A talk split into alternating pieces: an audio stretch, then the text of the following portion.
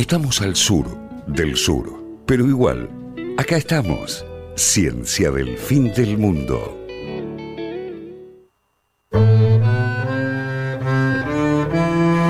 Sí, estamos al aire eh, al sur del sur, pero igual acá estamos con nuestros, uno de nuestros separadores preferidos, sin Claro, duda. El separador de Es el- Yo creo que si hay una frase que representa ciencia del fin del mundo es estamos, Estamos al al sur del sur, pero Pero acá estamos hay igual- gente que se tatuó esa frase. Es verdad. ¿Sí? Sí. Sí. ¿Te imaginas?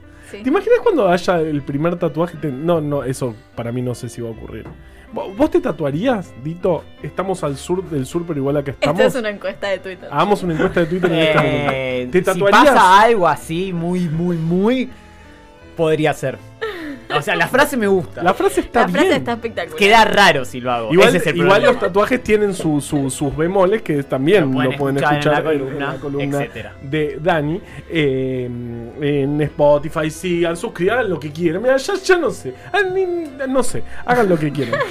Entonces, ahora eh, vamos a hablar un rato de financiamiento. Este tema tan fundamental, ¿no? Que es el financiamiento de la ciencia. Eh, hmm, Tremendo tema, tremendo tema. gigantesco tema. eh, y lo vamos a abordar en unos 20, 20 y pico de minutos. Con el sello que caracteriza a Ciencia del Fin del Mundo. No, a vos. Oh. Bueno, pero necesito de vos. Así con el dedo. Vos. El dedito ese que trajo tantos A no problemas. Yo soy una persona muy optimista. Eh, bueno, ya se te va a pasar. Dani.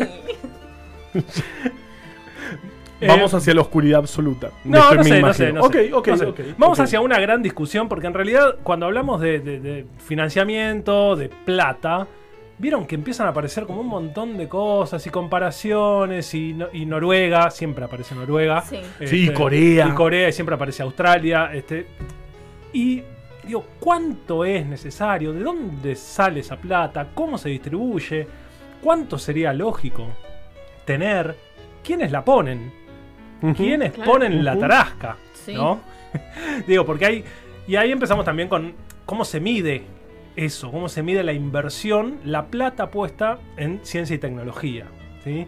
De hecho, la plata, eh, una forma rápida, muy habitual y distribuida por todos lados de cómo medir la inversión en ciencia y tecnología es el porcentaje destinado a ciencia y tecnología respecto del PBI. Claro. ¿no? Es un indicador bastante común.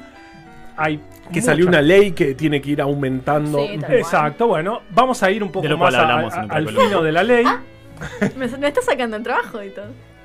Eh, Y. esa, esa columna en realidad fue una entrevista Sí. a Noelia Burgard. Genia. La pueden buscar. Este, ¿Dónde? ¿En dónde? En Ciencia del Fin del Mundo en Spotify. Y ya que están ahí, se suscriben. Y hablando de esto, Ah, tipo, el otro día chivo, calculo. chivo, chivo. Perdón si te estoy spoileando, pero el otro día salió en Brasil un, eh, una definición del gobierno de Bolsonaro de Sí. reducir en un 92. En realidad. Bueno, la, vamos, eso, la, ¿no? la podemos aclarar igual esa. Sí, Sí, sí. La podemos aclarar porque el 92% es un tremendismo más falso que los títulos de Clarín. Claro, totalmente. Porque Claro. era de, de un refuerzo aumento, presupuestario. Ah. Se redujo, Se redujo que era para varias áreas, se redujo. eh, Digo, eh, igual- priorizando igual es muy áreas. grave, ¿no? horror, No es claro. muy O sea, grave y, y- y- y el Pero decir que se redujo el 92% del- Claro. del, O sea, se presupuesto redujo de el ciencia. aumento. O sea, prácticamente no va a haber aumento del presupuesto de ciencia. Pero no es que, se- no es que nos quedamos. Está no nada que ver como un pelotudo. No, no, no, no, no. pasa nada. No, pero- todo, le no. pasó hasta al ex. al- Pero al Alguien tiene que cumplir ese rol en el programa. Está bien. No, pero igualmente algo que quisiera conseguir con esta columna es tratar de echar un poco de luz, ya que tanto me gusta la luz, este, echar un poco de luz sobre estas discusiones, ¿sí? Porque muchas veces cuando hablamos de números, terminamos, para decirlo en términos de mi abuela, terminamos comparando peras con manzanas. Claro. Sí. ¿no? Y no sabemos bien de qué estamos hablando, pero todos decimos que Noruega es mejor. Porque siempre Claro, Noruega, Noruega es mejor. siempre es mejor. Este, Hace un frío de. No importa, es Frío, mejor. No, en la latitud de la base Marambio. en parte todo re. Pero es mejor. Porque no punto. le llega la luz del sol. Eh, la cuestión es que, bueno, una forma de esto, de, de- de medir qué tan qué tanto pone un país en ciencia y tecnología es calcular el porcentaje de inversión en ciencia y tecnología respecto del Producto Bruto Interno. Claro.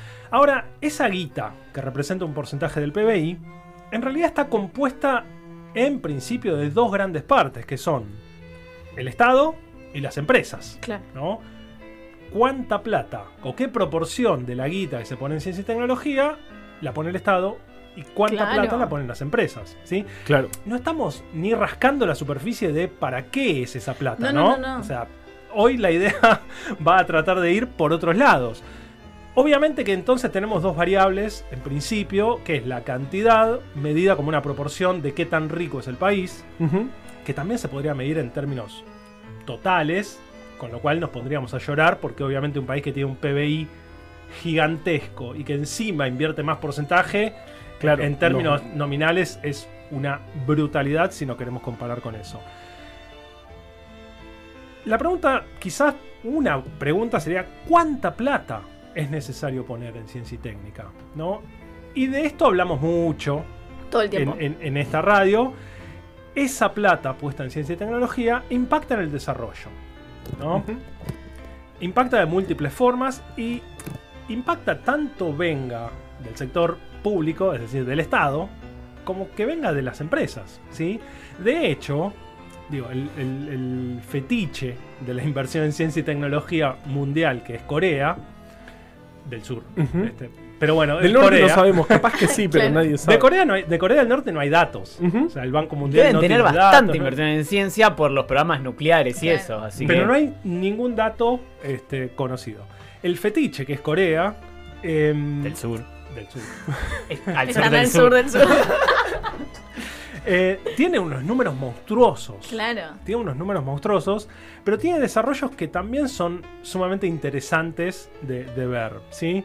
Digo, si uno agarra los datos globales, esto de porcentaje de inversión en ciencia respecto del, PBI, que sería como la manera más gru- gruesa ¿no? de, de ver cuánto se invierte, digo, dos grandes este, potencias mundiales, los piratas ingleses y, y los este, imperialistas norteamericanos, se mantienen más o menos estables desde los últimos 20 años. Sí. Lo cual, digamos, tienen fluctuaciones, pero son fluctuaciones mínimas.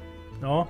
Este, Estados Unidos está entre el 2,5 y el 3% de su PBI. De un PBI enorme. De un Claro. PBI enorme. Este, el Reino Unido está entre el 1,5 y el 2 Ujú. pero se mantienen estables a lo largo de 20 años. Digo, mantienen una política permanente de incentivo a la investigación y, este, y la tecnología.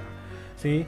Claro, porque son cosas que hay que sostener la inversión. No alcanza con poner un poco de plata en un momento y después abandonar, cerrar un ministerio, por ejemplo. Es una cosa que hay que ir sosteniendo Claro. en, el, en el tiempo. Por ejemplo, uno podría decir que un camino quizás ideal sería hacer inversiones fuertes para promover un crecimiento y llegado cierto nivel, mantenerse ahí. Claro.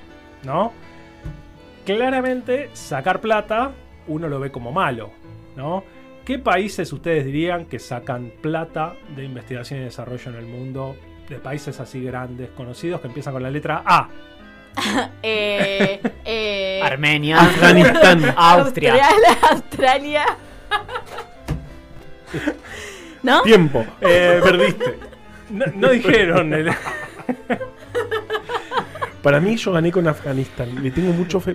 Es Ojo, Afganistán. ojo, tengo, Andorra. tengo todas las, las Andorra- ¿Quieren pestañas. saber cómo es la bandera de Andorra? ¿Cómo es la bandera de Andorra? Eh, rojo, amarillo, azul con un escudo en el centro que tiene Espectacular. parecido a la, a, a la bandera senyera el escudo.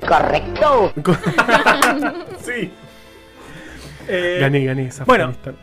Si uno tuviera que apostar qué países que empiezan con A en el mundo desinvirtieron en los últimos 10 años en ciencia, yo creo que nosotros y nuestros oyentes dirían que nuestro país lamentablemente está en ese grupo, pero yo creo que muy probablemente nadie diría que el país de los canguros No. desinvirtió Uruguay. muy fuertemente. No. Eh, Incorrecto. Fuera. Mentira, eso. Eh, Australia desinvirtió muy fuertemente. De hecho, yo tampoco lo sabía. Me, enteré buscando data hoy a la tarde. Eh, en los últimos 10 años, digo, en el 2008, Australia tuvo un pico de inversión de 2,4% del PBI. Y en 2017 tiene 1,8, 1,87 Ah. Igual desinvirtió, pero está bastante Des- más, mejor pero que desinvirtió, digamos, la proporción que Argentina, más de lo que Argentina le mete en total Sí, a cual. ciencia y tecnología, es lo que desinvirtió Australia Claro. en los últimos 10 años. ¿Sí? Cuando nos venden, digo, países maravillosos, Australia suele estar dentro de los países maravillosos. Es como el país maravilloso, aparte Sí. cómo Todo también manejaron la Australia, pandemia. eh, eh, eh, sí, ¿Vivirías en Australia? No, es, eh, Es muy venenoso Australia, es un lugar venenoso. Sí, o sea, he visto los documentales ese de que el, de, que el que se murió que lo atacó una mantarraya. Ay, por ¿Cómo favor. se llamaba? El cazador de El cazador de cocodrilos. El cocodrilo. Bueno, eh, no, no viviría en Australia porque, porque yo tengo un apego muy fuerte con, con- Yo solamente viviría en Argentina. Mejor Eh, pe- pero mm, creo que es, eh, estás dema- demasiado alejado de Australia por diferencia horaria. Creo que es, es terrible, estás muy lejos de, de tu gente, así que por eso no viviría en Australia. Mirá qué ti- tierno lo que dijiste Gracias. al final. Mi mejor amigo, casi eh, hermano, o sea, es hermano en, en todo, menos en la sangre y en los genes. Este, vivió como 5 años en Australia. este, y era muy loco tratar de, de charlar porque La yo estaba con el vino y él claro. estaba con el mate. Sí, Este, sí, sí. Claro. Es, Y- es- es y era difícil. Eh, pero bueno, Y además Australia- desinvertían en ciencia. Que era el tema del que estábamos hablando. Sí, por supuesto. Bueno, a mí me sorprendió bastante, ¿no? Eh, porque cuando, cuando la gente, ese ente este, superior y mayúsculo y todopoderoso, que La es gente. la gente, cuando la gente habla de Australia, vieron que es todo, digo, blancos y negros, ¿no? Los países, nosotros somos una mierda, Australia es maravilloso, Claro. y siempre hay muchos matices. ¿sí? Eh, de hecho, yo tengo, un tengo conocidos investigadores australianos y uno de ellos me dijo que estaba muy jodida la situación este, para, para investigadores e investigadoras nuevos. Claro. O sea, quienes tenían cargo estable la estaban piloteando, eh, quienes no se fueron bastante al tacho y tuvieron que moverse hacia el sector privado, que ahí sí es distinto de nuestro sector privado. Claro. Pero bueno, en fin. Después de esta sorpresa de desinversión inesperada, Me vamos, gusta eso. Des- desinversión inesperada. Australia. Sí. eh, vamos al, al- al cliché, al prototipo de éxito que son los coreanos. Sí, sí. ¿no? Y nos vamos a meter. Ese se llama del sur bot. Es un bot que solo dice del sur. Eh, en ese mismo periodo, 2008-2017, Corea pasa de un 2,2 a un 4,8. ¿sí? Eso O sea, me más que duplica la inversión. ¿En cuánto ciencia. tiempo? En, en 10 años. No en la es- misma década No, no, no, que, no. que Australia bajó 0,5, Corea subió eh, Más que 2,5, duplicaron, es una 2,6. barbaridad. Este, es una brutalidad. Mucho. La historia de Corea en realidad se remonta todavía más atrás de, este, de este gran salto 2008-2018. La historia de Correa, de, Cor- de Correa no. De Rafael. Pobre Rafael quiso hacer también algunos desarrollos en ciencia y, y en Ecuador la cosa era todavía mucho más complicada, pero no nos vamos a meter con eso. Eh, Corea, en la década del 60, en 1960, era un país que no tenía Claro. nada, ¿sí? cero desarrollo, un país eh, rural y que se benefició muy fuertemente de ser una especie de barrera en la Guerra Fría. Claro. ¿no? Creo que alguna vez también mencionamos esta idea de que Corea recibía guita de Estados Unidos. Vieron que Estados Unidos le presta a todo el mundo, pero a unos países les mete una tasa del 8% y a otros países les mete una tasa del 0,5%. La pasa que eh, Estados Unidos en Corea del Sur tiene muchas, literalmente muchas bases militares. De hecho, algunos dicen que Estados Unidos como que fomenta que Corea del Norte siga existiendo para poder mantener, justificar esa presencia en Corea del Sur que, sobre todo en la década del 50, 60, era prácticamente una colonia estadounidense. Eh, en ese momento, Estados Unidos ponía muchísima guita en Corea y una buena parte, una parte o una partecita de eso, porque no son los números que hoy tiene Corea en investigación claro. ciencia en ciencia y tecnología. Una pequeña parte, el Estado la ponía sistemáticamente en investigación y desarrollo. Claro. O sea, es recibir plata y ponerla donde Exacto. uno piensa que va. Antes les mencionaba que había una inversión pública y una inversión privada. Corea arranca esta carrera de, de desarrollo allá por la década del 60 y gracias al soporte yankee financiando desde el Estado. Totalmente del Estado. Totalmente desde el Estado claro. la ciencia y la tecnología. Al día de hoy, Corea es un monstruo en términos privados Claro. de inversión en ciencia y Sobre todo, ¿no? Ya, ya le gana el sector privado a- a- al, al Le estatal. pasa el trapo. Claro. Y el 80% de la inversión en ciencia y tecnología en Corea es privada, es de empresas. ¿sí? Que yo no sé si hay algún otro país que en el mundo que tenga semejante proporción. Digo, estamos hablando de una en cantidad gigantesca de guita, un porcentaje del PBI enorme, Sí.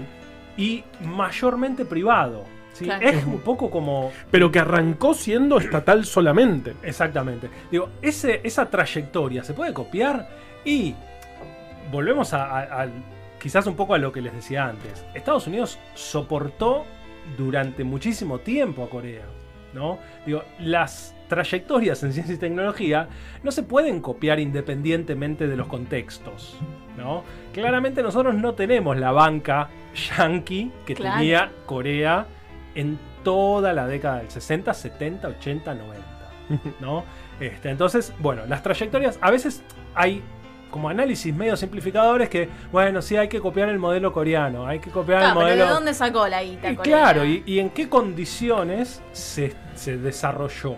¿no? ¿En qué condiciones se, se tomaron las políticas que este, permitieron ese desarrollo? Em, nuestro país, como sabemos, no tiene una fuerte inversión en ciencia y tecnología. ¿sí? Está por abajo del, del 0,7% sistemáticamente. El pico de mayor inversión como porcentaje del PBI Adivinen. A ver, ¿en, qué, año? ¿En qué año lo tuvo? O mejor, ¿quién, qué, qué fuerza política manejaba los rumbos de este, de este hermoso Hagamos país? una encuesta de Twitter. No, ya No. fue. No, ya fue. El pico fue en 2012. Nah, no te ¿Sí? puedo creer. ¿Y quién era ¿Quién presidente? era el presidente? No me acuerdo. Eh, y fue 0,63 del PBI. Cuando, Que igual es poco, pero. que igual es poco, pero fue el pico. Y cuando el kirchnerismo se fue, estaba en 0,62. ujú. Sí, o sea, ahí nomás del pico de 2012. ¿Y 2019? El- de 2015 a 2019, Sí. y estamos hablando en términos proporcionales. ¿sí? Es decir, ¿Quién eh, habrá no, no es, no es la pochita que anda por acá. La pochita, no. raro eso. Sí. Em, en esos cuatro años nefastos, Sí. de cada, digamos, imagínense cuatro pesos puestos en ciencia y tecnología en el 2015, ¿sí? En valores estables, por Sí. cada cuatro pesos en esos cuatro años desapareció uno, Ajá. ¿sí? Fuertísimo. Se dejó de invertir un 25% en términos este, reales. Es un ataque ¿sí? enorme. Bueno, en ese, en ese sentido, lo que decíamos antes, de, por ejemplo, se dejó de poder producir la única vacuna que hacíamos en su totalidad acá, la vacuna contra la fiebre Y hemorrágica. además la jerarquización, por un lado, o sea, de la desaparición del ministerio. Y no solo eso, sino que algunas cosas que se mantuvieron cambiaron el sentido. Por ejemplo, el programa ARSAT cambió el sentido. O sea, muchas cosas pasaron de un sentido más social a un Claro. sentido más, eh, digamos, económico en términos de, Empresarial. claro, empresarial. Totalmente. Pero. Eh, también algunas carreras que desaparecieron de, de algunas universidades, es en el verdad. conurbano, digo, como no es solamente la cantidad de dinero, sino para qué se utiliza y todo lo que acompaña a eso. Totalmente. Y de hecho, mencionando las empresas y, y el desarrollo empresarial y todo esto, digo, adivinen, ¿hubo más inversión privada en ciencia y tecnología durante esos cuatro años? Hagamos una encuesta. Grises. No. Hagamos Y una- mira, yo me acuerdo que el 100%. presidente de esa época dijo que iban a llover inversiones, así me Claro. imagino que la respuesta es un rotundo un sí. 1,5% No. del PBI. La inversión privada en Argentina se mantiene siempre, históricamente, en los mismos niveles. Siempre alrededor del 0,15-0,16% del PBI y no se mueve de ahí. O sea, algo de cuatro veces menor que la inver- inversión estatal en ciencia. ¿no? Sería un, un poquito menos de un tercio de la inversión total. Ok, ok. Responde Y a la parte privada, a las empresas. ¿sí? Obviamente, Datazo. festejamos, festejamos mucho la ley de financiamiento, ¿no? Porque Sí. ¿cómo, digo, ¿cómo empezamos a cambiar este panorama? Y bueno, de alguna forma tenemos que, si se quiere, seguir el, el- el- el modelo coreano, en el sentido de que primero tiene que venir el Estado, Claro.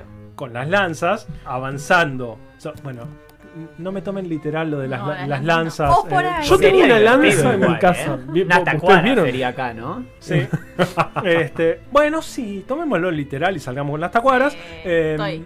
pero digo, es el Estado el que tiene que dar los primeros pasos, Claro, direccionando. demostrar que se puede. demostrar que se puede y después obviamente las empresas tienen que sumarse Sí, a esa inversión. ¿sí? Como en cada adelanto impresionante, primero No. hubo una inversión estatal. Porque también vamos a decir la verdad, las empresas no se van a meter a pérdida en una inversión. Claro. O sea, el Lo Estado que es sí, el que va a, a El poner Estado esa plata probablemente la tenga que sacar de esas empresas con Claro, impuestos. Y eso es lo que muchos, o sea, como quieren los resultados, sin es como querer recibirme sin estudiar, digamos. Como, no va a Está bueno igual eso. ¿eh? Estaría. Estaría, obvio, pero no va a Pero funcionar. no existe, claro. Estaría, pero no existe.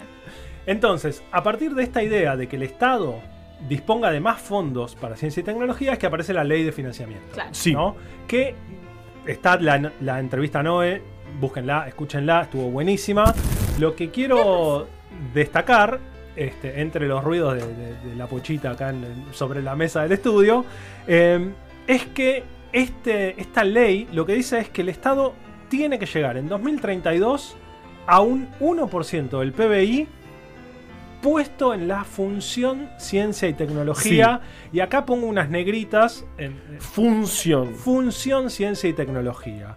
De todo lo que les vengo hablando hasta ahora, son porcentajes de investigación en ciencia y técnica respecto del PBI. Esos datos son datos que podríamos decir a año vencido. ¿Sí? Cuando se termina un año, uno dice, bueno, a ver, ¿cuánto, ¿cuánta plata generé este año? Ese es mi producto bruto. ¿no? ¿Cuánta guita puse efectivamente en ciencia y tecnología? Privados, públicos, lo que sea. Eso es el porcentaje de ciencia y técnica respecto al PBI. La función ciencia y técnica es otra cosa. La función ciencia y técnica es el Estado preparando el presupuesto nacional del año próximo, Y planeando, bueno, voy a poner tanta plata acá, tanta plata allá. ¿sí? La función ciencia y técnica obviamente abarca un montón de ministerios.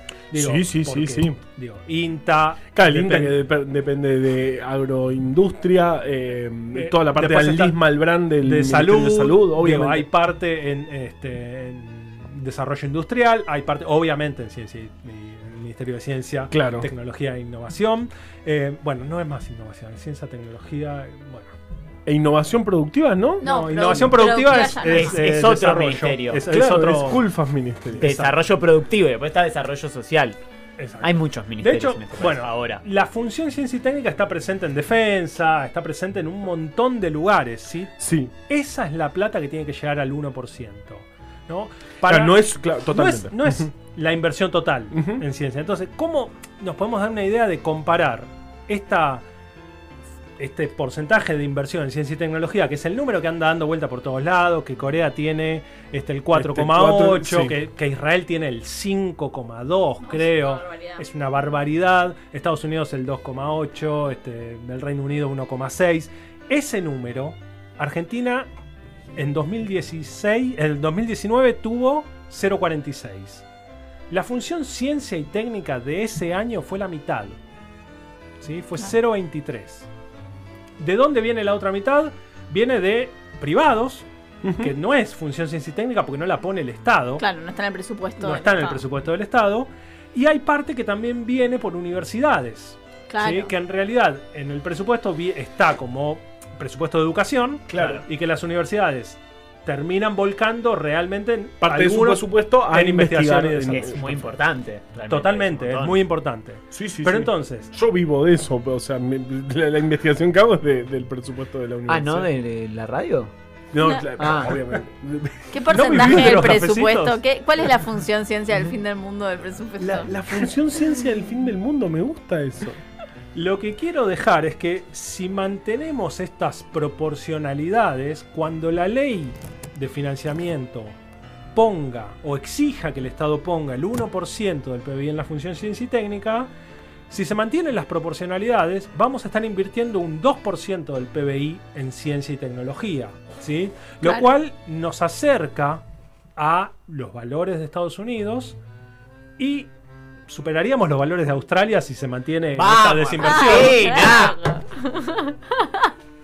Y gracias a Lula, que nos acaba, nos acaba de comprar dos cafecitos. Ah. que ¡Vamos, sí- Argentina! Tenemos país. Eh, eh, si estás escuchando esto en Spotify, eh, o en cuando estás escuchando esto, hagas lo que hagas. Anda, sé, sé como Lula y comprarnos un cafecito. Cafecito.app barra ciencia eh, guion bajo FM. Mirá cómo nos ponemos cuando recibimos cafecitos. O sea, queremos volver a, a sentir esta adrenalina que acabamos de sentir. Sí, Finalmente, amor. Mándennos cafecitos. Para cerrar, digo, una vez que hablamos de todos los números y de dónde salen la- la- los fondos y de, de a qué se refiere la ley, vayan a escuchar la, la entrevista a Noé este, para clarificar un poco más esto de la ley. Nos queda el último planteo, o me queda el último planteo, que es un poco lo que viene a plantear este programa históricamente. ¿no? El Estado se va a dedicar a financiar lo que las personas que trabajan en ciencia tengan ganas de hacer.